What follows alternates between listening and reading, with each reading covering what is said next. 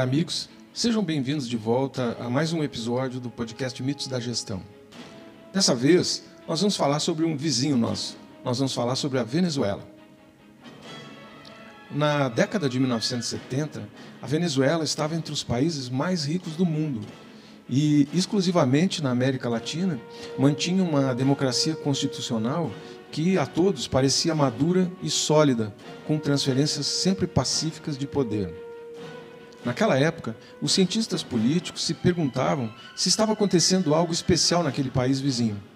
Muitos desses cientistas até descreviam o fenômeno como o excepcionalismo venezuelano. No entanto, alguns anos depois, a Venezuela passou a viver uma ditadura brutal que desmantelou todas as instituições democráticas e criou um desastre humanitário e econômico de proporções gigantescas.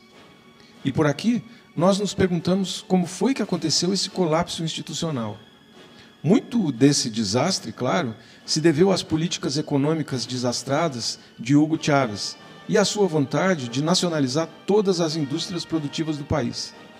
Mas uma parte importante da construção do desastre venezuelano se deve ao desenvolvimento de escolhas constitucionais radicais que acabaram derrubando bem devagar e para sempre o regime democrático da Venezuela.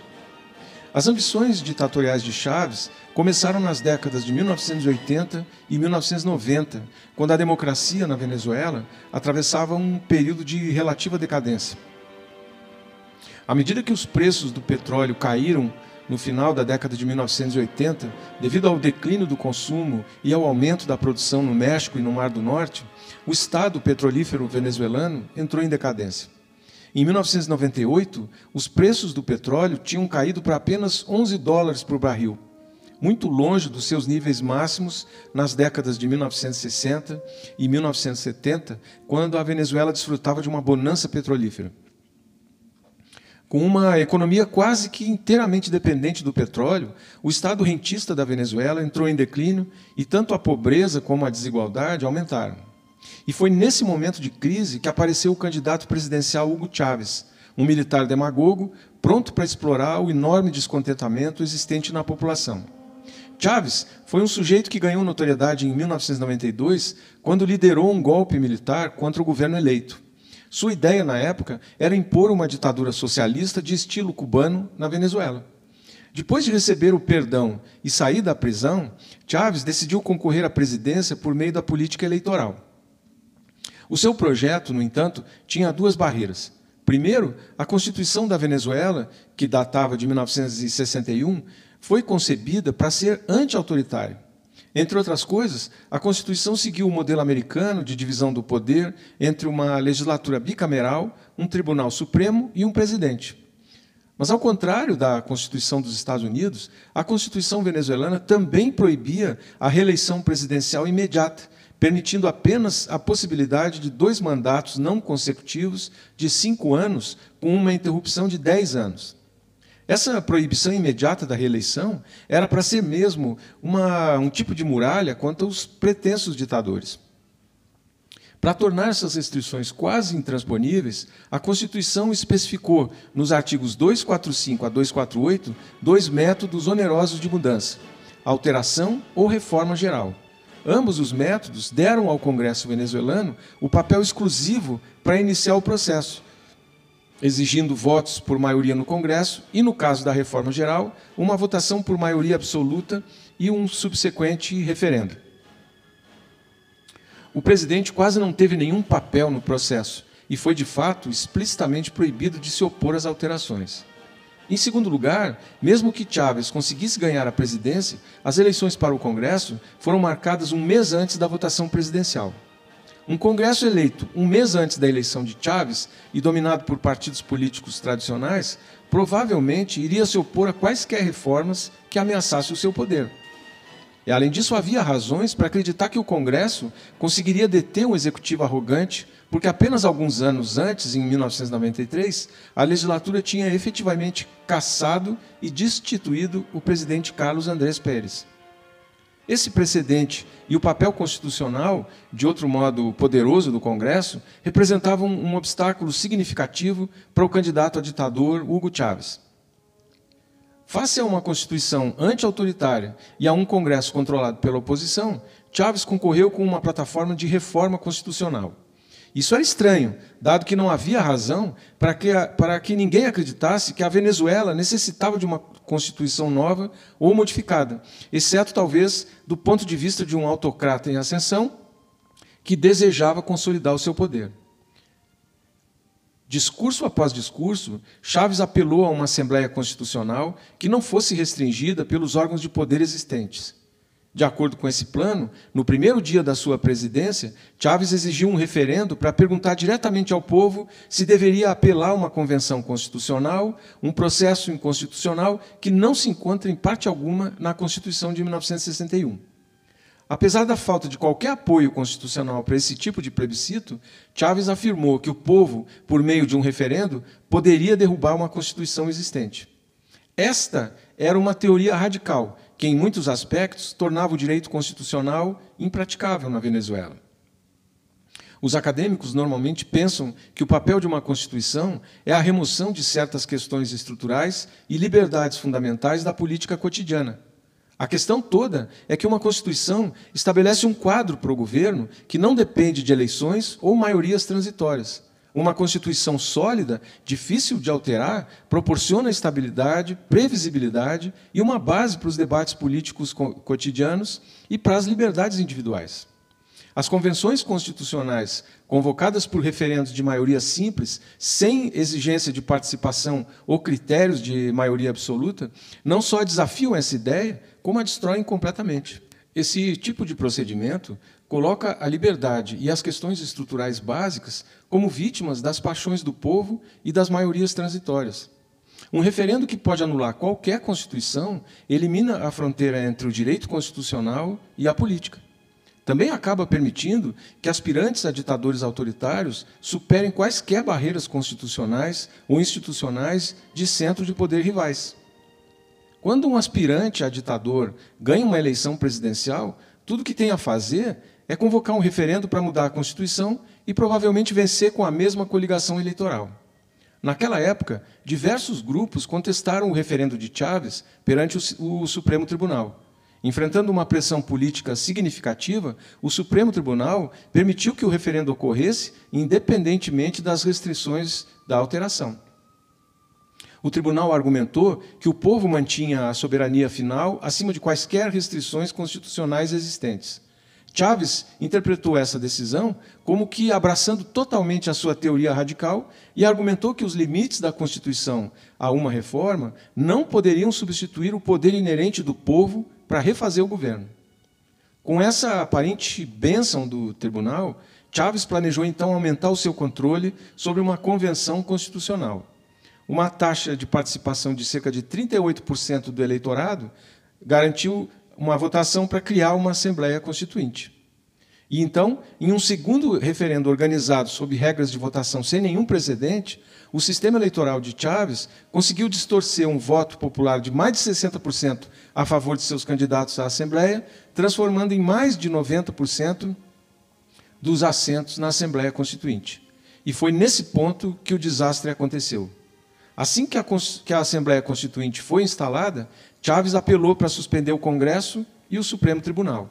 Argumentando que os membros eleitos mais recentemente da Assembleia representavam melhor as opiniões do povo, a Assembleia declarou então o estado de emergência, proibiu o Congresso de se reunir ou adotar novas leis, formou uma comissão para refazer o Judiciário e ameaçou abolir todos os órgãos públicos de poder. Em resumo, uma vez que o Supremo Tribunal abriu o caminho para um referendo e uma Assembleia Constituinte, abriu o caminho para o fim da democracia constitucional de 1961. Embora o Supremo Tribunal venezuelano inicialmente se tenha oposto à absurda reivindicação do poder absoluto por parte da Assembleia, Chávez e os membros da Assembleia ameaçaram qualquer oposição potencial com muita violência. Diante dessas ameaças, o tribunal permitiu a manutenção do decreto de emergência. Como resultado dessa decisão, o presidente do tribunal demitiu-se em protesto, afirmando que o tribunal cometeu suicídio em vez de esperar ser morto pela Assembleia. No espaço de dois meses, o tribunal cedeu totalmente, sustentando que a nova Assembleia Constituinte era um órgão supraconstitucional e, portanto, não poderia estar sujeita aos limites da ordem judicial existente, incluindo a Constituição vigente.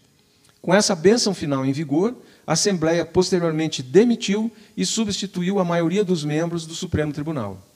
Com todas as instituições de poder opostas, amedrontadas e intimidadas, uma nova Constituição, adotada após outro referendo por maioria simples, com uma taxa de participação de 44%, deu a Chaves amplos poderes de decreto e um controle mais amplo sobre os militares. E aí ele aboliu o Senado, estendeu os limites do mandato presidencial para seis anos, autorizou o presidente a solicitar emendas constitucionais e permitiu a possibilidade de reeleição presidencial imediata. No seu conjunto, a nova Constituição venezuelana anunciava uma hiperpresidência, um eufemismo para a ditadura. Esta teoria da mudança constitucional por meio de um referendo por maioria simples colocou a Venezuela no caminho da ditadura, uma estratégia que perdura até os dias de hoje e serve como exemplo para muitos outros governantes socialistas candidatos a ditador. O sucessor de Chávez, o ditador Nicolás Maduro, utilizou uma estratégia semelhante de mudança constitucional para marginalizar um Congresso controlado pela oposição em 2017 2018. Mas dessa vez, Maduro dispensou até mesmo a exigência de um referendo aberto. Em vez disso, o, o governo concebeu um processo totalmente fraudulento, pelo qual apenas os apoiadores de Maduro poderiam votar. A mudança constitucional por meio de ações extraconstitucionais, como simples referendos, é algo por natureza instável, porque abre a porta a futuras mudanças extraconstitucionais que também podem passar por referendos ou mesmo por disputa eleitoral fraudulenta, como fez a votação de Chaves em 1998.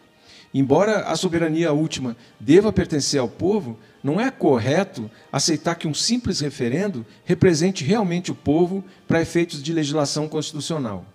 Os acontecimentos eleitorais e constitucionais dos últimos 25 anos na Venezuela mostram mais uma vez que existe uma forma confiável de controlar o poder que depende não de palavras em um pedaço de papel, mas de estruturas de incentivos e mecanismos institucionais que sejam robustos e sólidos. Uma constituição, como se vê pelo exemplo venezuelano, pode se transformar em uma simples barreira de papel, sem mecanismos institucionais para impedir que um presidente ou parlamento autoritário apele a maiorias transitórias. O Supremo Tribunal venezuelano, ao ceder às ameaças e pressões políticas, abriu a porta para a ditadura e permitiu que a Constituição de 1961 se transformasse em meras palavras num pedaço de papel. Embora nos países democráticos os eleitores tenham a oportunidade de, de escolher candidatos a cargos políticos e punir aqueles que se comportem mal, às vezes surgem as condições em que tudo falha e os grandes equívocos acontecem. Tudo indica que os eleitores escolhem candidatos corruptos quando não têm informações sobre corrupção ou quando recebem algum tipo de benefício por escolhê-los, em termos de favores pessoais ou entrega de bens públicos. Mas olha, existe um outro fator importante, pouco considerado, mas que ajuda a explicar o voto em um candidato corrupto: a ideologia. A ideologia é uma dessas razões que podem justificar por que as pessoas não condenam e punem a corrupção em uma eleição. Tudo indica que os eleitores são mais propensos a escolher um candidato desonesto quando compartilham com ele a mesma ideologia. Mesmo que reconheçam que esse candidato é corrupto, se ele compartilhar das mesmas ideias, será absolvido pelo eleitor.